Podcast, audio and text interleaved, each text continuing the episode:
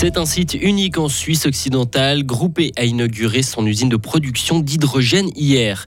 Les fribourgeois risquent de trinquer. Ils paieront plus cher leur eau du robinet de quelques dizaines de francs par année.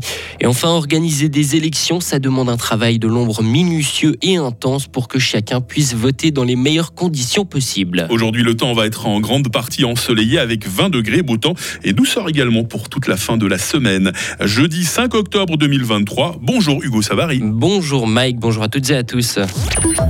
Groupe E va produire de l'hydrogène vert au pied du barrage de Schiffenen. Le site de production a été inauguré hier. Les molécules d'eau seront transformées en carburant grâce à l'électricité et à terme, la centrale devrait produire 300 tonnes d'hydrogène vert qui servira de carburant pour les véhicules lourds, mais pas seulement. Jacques Moron est le directeur général de Groupe E. À terme, on aura probablement suffisamment, voire même un peu trop d'électricité pendant l'été. Alors, c'est pas dramatique d'en avoir trop, mais d'utiliser ce surplus pour produire dans ces moments-là de l'hydrogène, par exemple, et puis de pas en produire pendant l'hiver où on se dirige vers un manco en termes d'approvisionnement en électricité.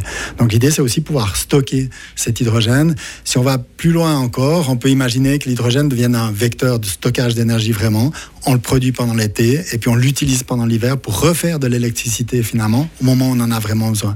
Les travaux auront duré un an et coûté 9 millions de francs. Les habitants de la ville de Fribourg vont bientôt payer plus cher leur eau du robinet. Une augmentation de quelques dizaines de francs par année. La mesure proposée par le conseil communal sera soumise au conseil général lundi prochain, mais elle n'entrera pas en vigueur avant juillet 2024.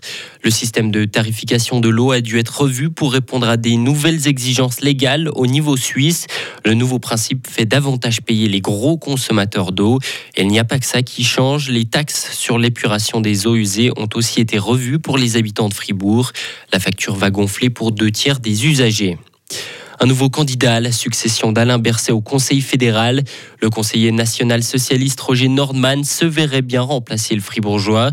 Le Vaudois de 50 ans l'a annoncé hier matin à la surprise générale. Il est le cinquième candidat en lice. L'élection a lieu le 13 décembre. Que vous habitiez euh, Fribourg, Saint-Gall ou Lugano, vous l'avez sans doute reçu ces derniers jours. hein. Le matériel de vote pour les élections fédérales est arrivé dans vos boîtes aux lettres. Ce sont près de 5 millions d'enveloppes que la Poste a envoyées en une semaine dans tout le pays. Les machines de tri ont tourné quasi non-stop et un maximum de personnel a été mobilisé. Les précisions de notre correspondante à Berne, Marie Vuillemier. 2000 tonnes de matériel de vote et plus de 400 chargements de camions. La distribution des enveloppes électorales est un véritable défi logistique pour la Poste, car le courrier contient les bulletins de vote, les listes des candidats, mais aussi les flyers de campagne des partis. Les enveloppes les plus lourdes ont été envoyées aux électeurs du canton de Berne. Elles pèsent près de 500 grammes. Les plus légères sont celles d'Appenzell Rodintérieur, qui a déjà élu son représentant au Conseil des États au mois d'avril lors de la Landsgemeinde. La Poste doit maintenant gérer le retour de ces enveloppes. Plus de la moitié des électeurs votent par courrier postal et cela peut dépasser le million d'enveloppes à distribuer aux communes selon le taux de participation. La Poste recommande donc aux électeurs de renvoyer leur bulletin le plus tôt possible. Les élections au Conseil national et au Conseil des États ont lieu le 22 octobre.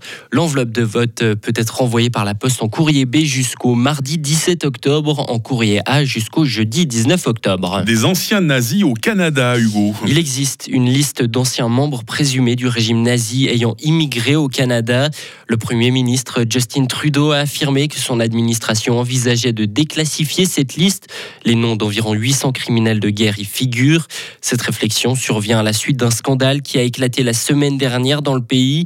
Le Parlement canadien avait rendu hommage à un ex-soldat nazi canado-ukrainien lors de la visite de Volodymyr Zelensky. Taïwan affronte un typhon sans précédent. Des vents d'une force record frappent l'île. Des rafales de 348 km/h soufflent le territoire. C'est un nouveau record pour Taïwan d'après les services météo. De nombreux vols internationaux ont été annulés et des écoles du sud du pays ont été fermées.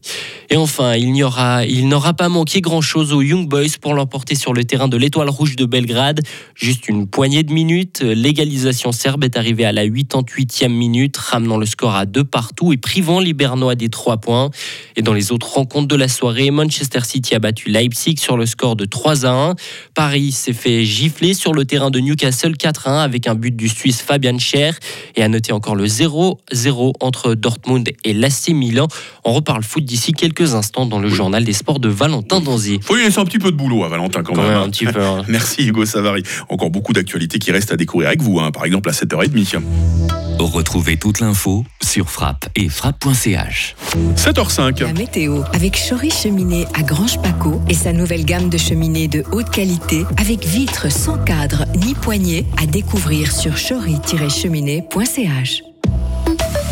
Nous sommes en octobre, il se peut donc que vous rencontriez des nappes de brouillard, ça et là ce matin. Mis à part ça, c'est le soleil qui sera principalement des nôtres aujourd'hui, en tout cas jusqu'en fin d'après-midi. Parce qu'à partir de la fin de l'après-midi, il y a de gros nuages qui vont commencer euh, à transiter au-dessus euh, de nos têtes. Ce matin, nous avons 7 degrés à Fribourg, 8 à Bulle, 9 à Estavayer-le-Lac, les maximales un peu partout dans le canton de Fribourg, 18 degrés à Châtel-Saint-Denis, à 19 à Fribourg, et puis du côté de la Broye, où vous êtes nombreux à nous écouter, peu importe le canton, il fera 20 degrés à Nous retrouverons plus ou moins la même météo demain vendredi, un temps ensoleillé avec toutefois des grisailles matinales, des voiles de nuages élevés, température minimale 7 degrés, maximale 19 degrés, tendance à la bise. Euh, le week-end s'annonce des plus agréables, lui aussi, du soleil, des températures de 20 degrés samedi et même 22 degrés dimanche. hein, ça reste très chaud pour la saison et aucune dégradation ne semble se profiler pour la nouvelle semaine. Fleur, voilà un joli prénom à la fête aujourd'hui.